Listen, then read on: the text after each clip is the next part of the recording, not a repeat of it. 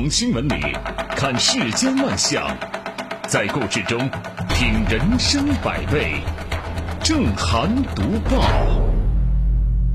欢迎您收听正涵读报。在我们节目播出的过程当中，欢迎您通过微信与我们保持互动，就我们的节目内容发表您的观点。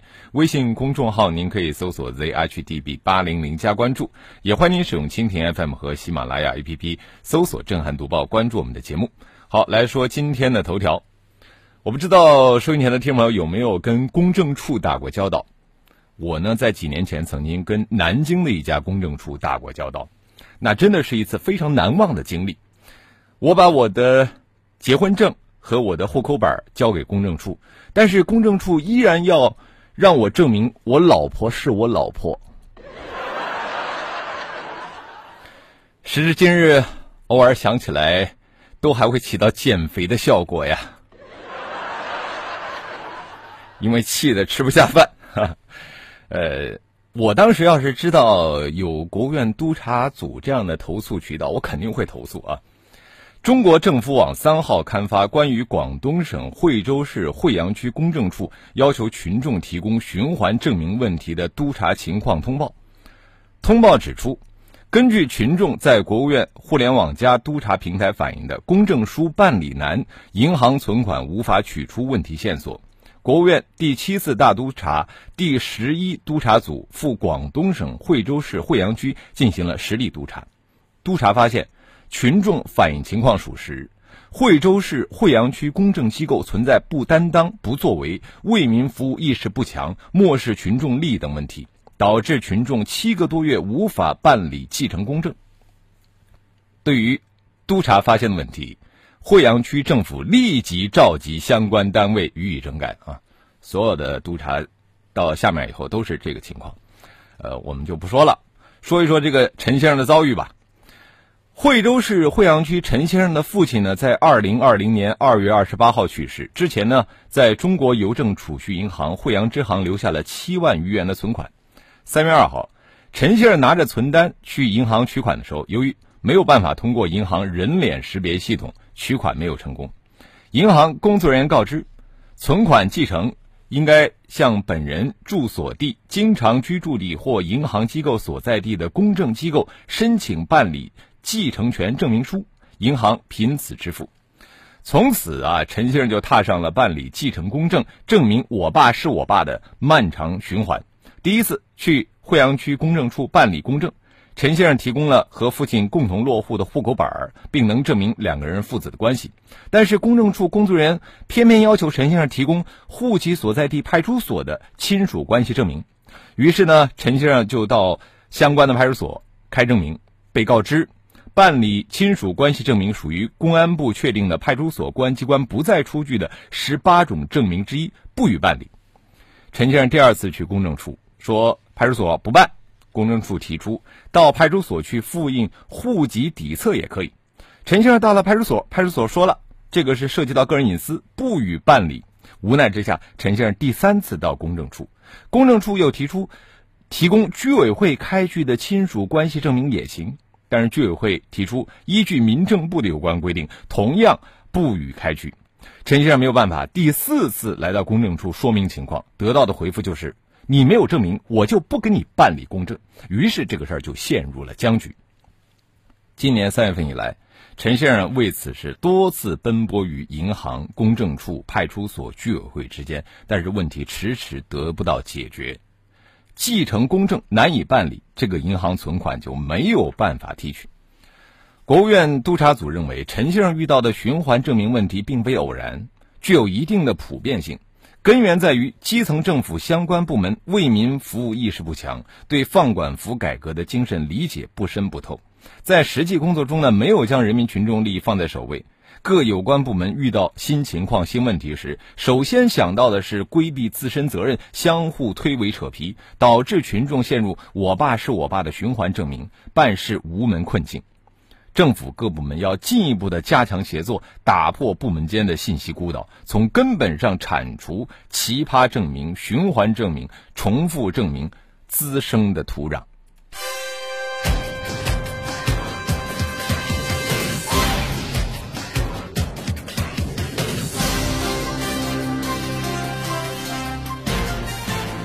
这里是正含读报。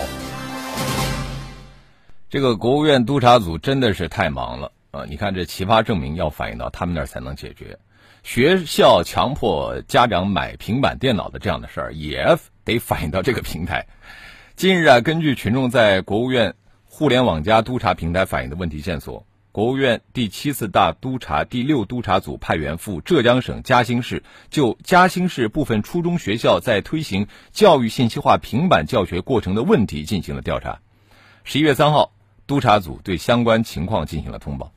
督查组认为，嘉兴市教育行政部门存在落实中央决策部署不坚决、不到位，对学校推进教育信息化工作监管缺位，对学生及家长的诉求简单应付，工作中不作为、慢作为，造成了不良的社会影响。此外呢，当地学校也存在以教育信息化的名义变相推销平板电脑，校企合作不规范、不透明。违规按照平板教学分班，变相强制学生及家长购买平板电脑和捆绑销售的教辅软件等问题。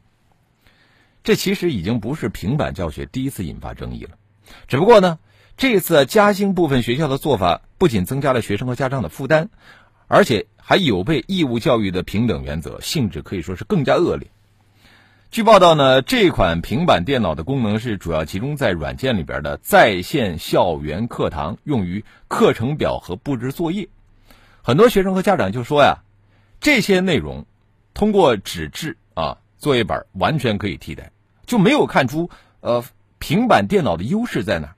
那么既然作用不大，为什么我们的不少地方仍然在力推平板电脑教学呢？这背后啊，或许就是。错误的政绩观在作祟，毕竟打造出几个智慧型的学校，教育部门不但脸上有光，而且还能够博取上级的认可。所以啊，是时候给这股什么平板教学的热潮泼冷水了。当然，这并不意味着我们反对教育信息化。像平板电脑这样动辄数千元的终端设备，不是所有的家的家家庭啊都能够负担得起的。那如果说平板电脑这样的设备的确有购买的需要，教育部门应该向学校拨专款用于采购，这样才可以避免教育不公平现象的出现。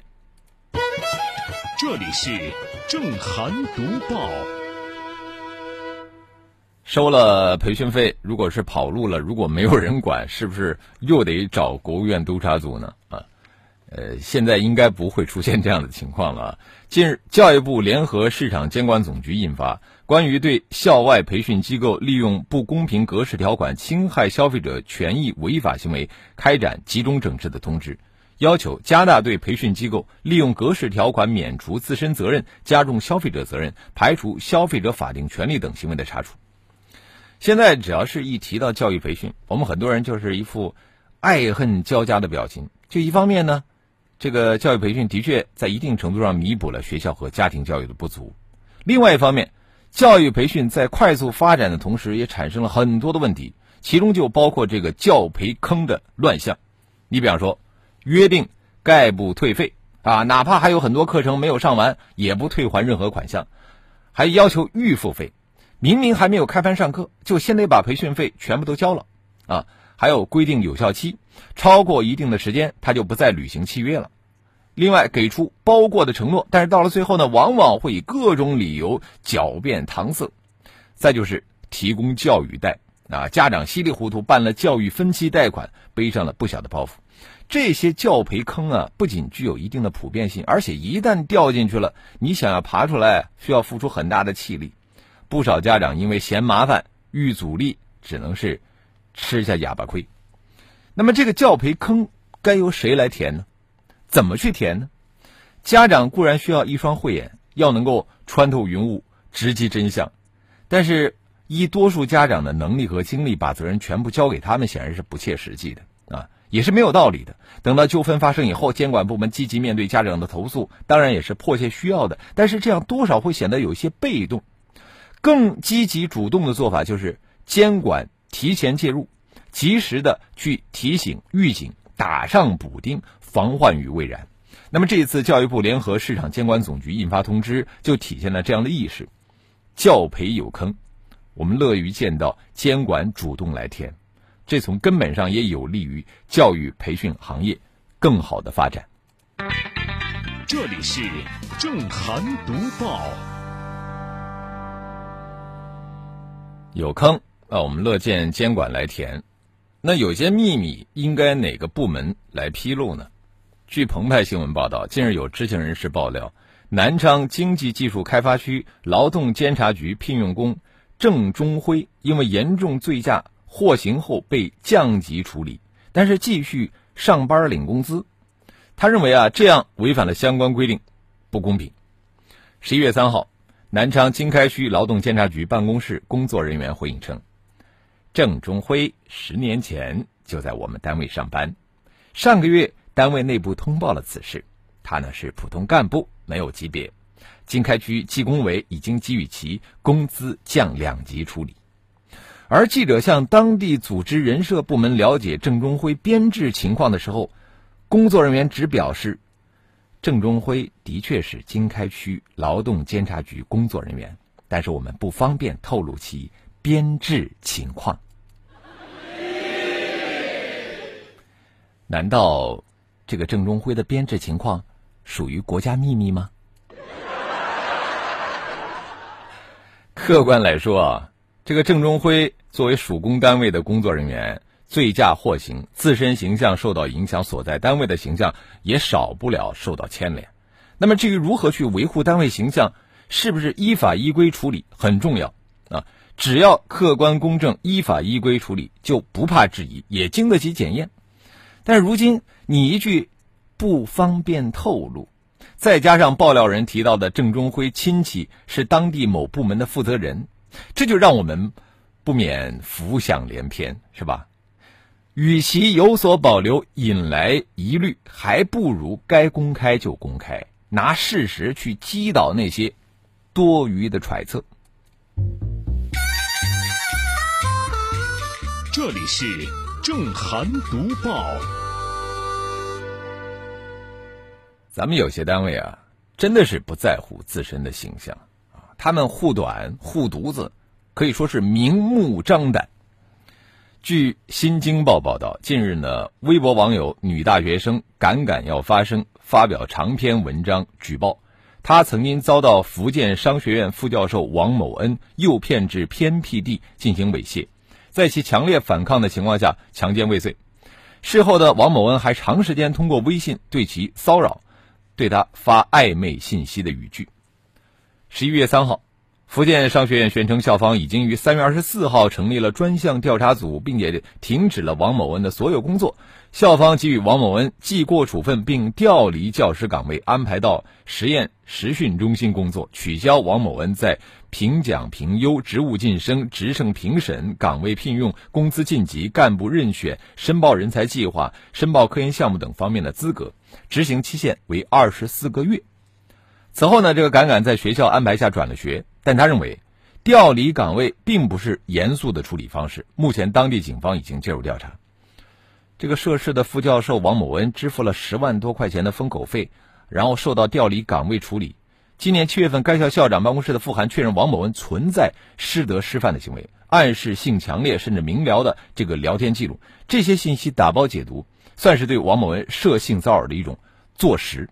再加上不止一个学生反映被骚扰的情况，这个王某恩恐怕很难撇清狼师之名。就目前来看，涉事学校对这个事情的处理是否得当、处罚是否过轻等问题，很容易授人以柄。首先，一开始就。无视受害女生的举报，直到这个女生向福建省教育厅举报以后，学校才成立调查组，这未免有捂盖子护犊子的嫌疑。其次呢，受害女生与王某恩签订谅解书，并且接受部分赔偿款，是在有关方面关注和关心下促成的。这个关注关心要打引号，这就造成了女生拿人钱财息事宁人的印象啊，对这个女生也造成了二次伤害。那么，就算目前只有性骚扰可以坐实，猥亵、性侵仍待警方调查，那只是调离岗位，且期限为两年，也太轻了。去年十二月十六号，教育部等七部门联合印发《关于加强和改进新时代师德师风建设的意见》的通知，提出的总体目标是，计划经过五年左右努力，建立起完备的师德师风建设制度体系。这就将矛头对准了教师性骚扰的问题。那么在这样的背景下，福建商学院这起事件真的是留下了一地鸡毛。显然，这不无警醒意义。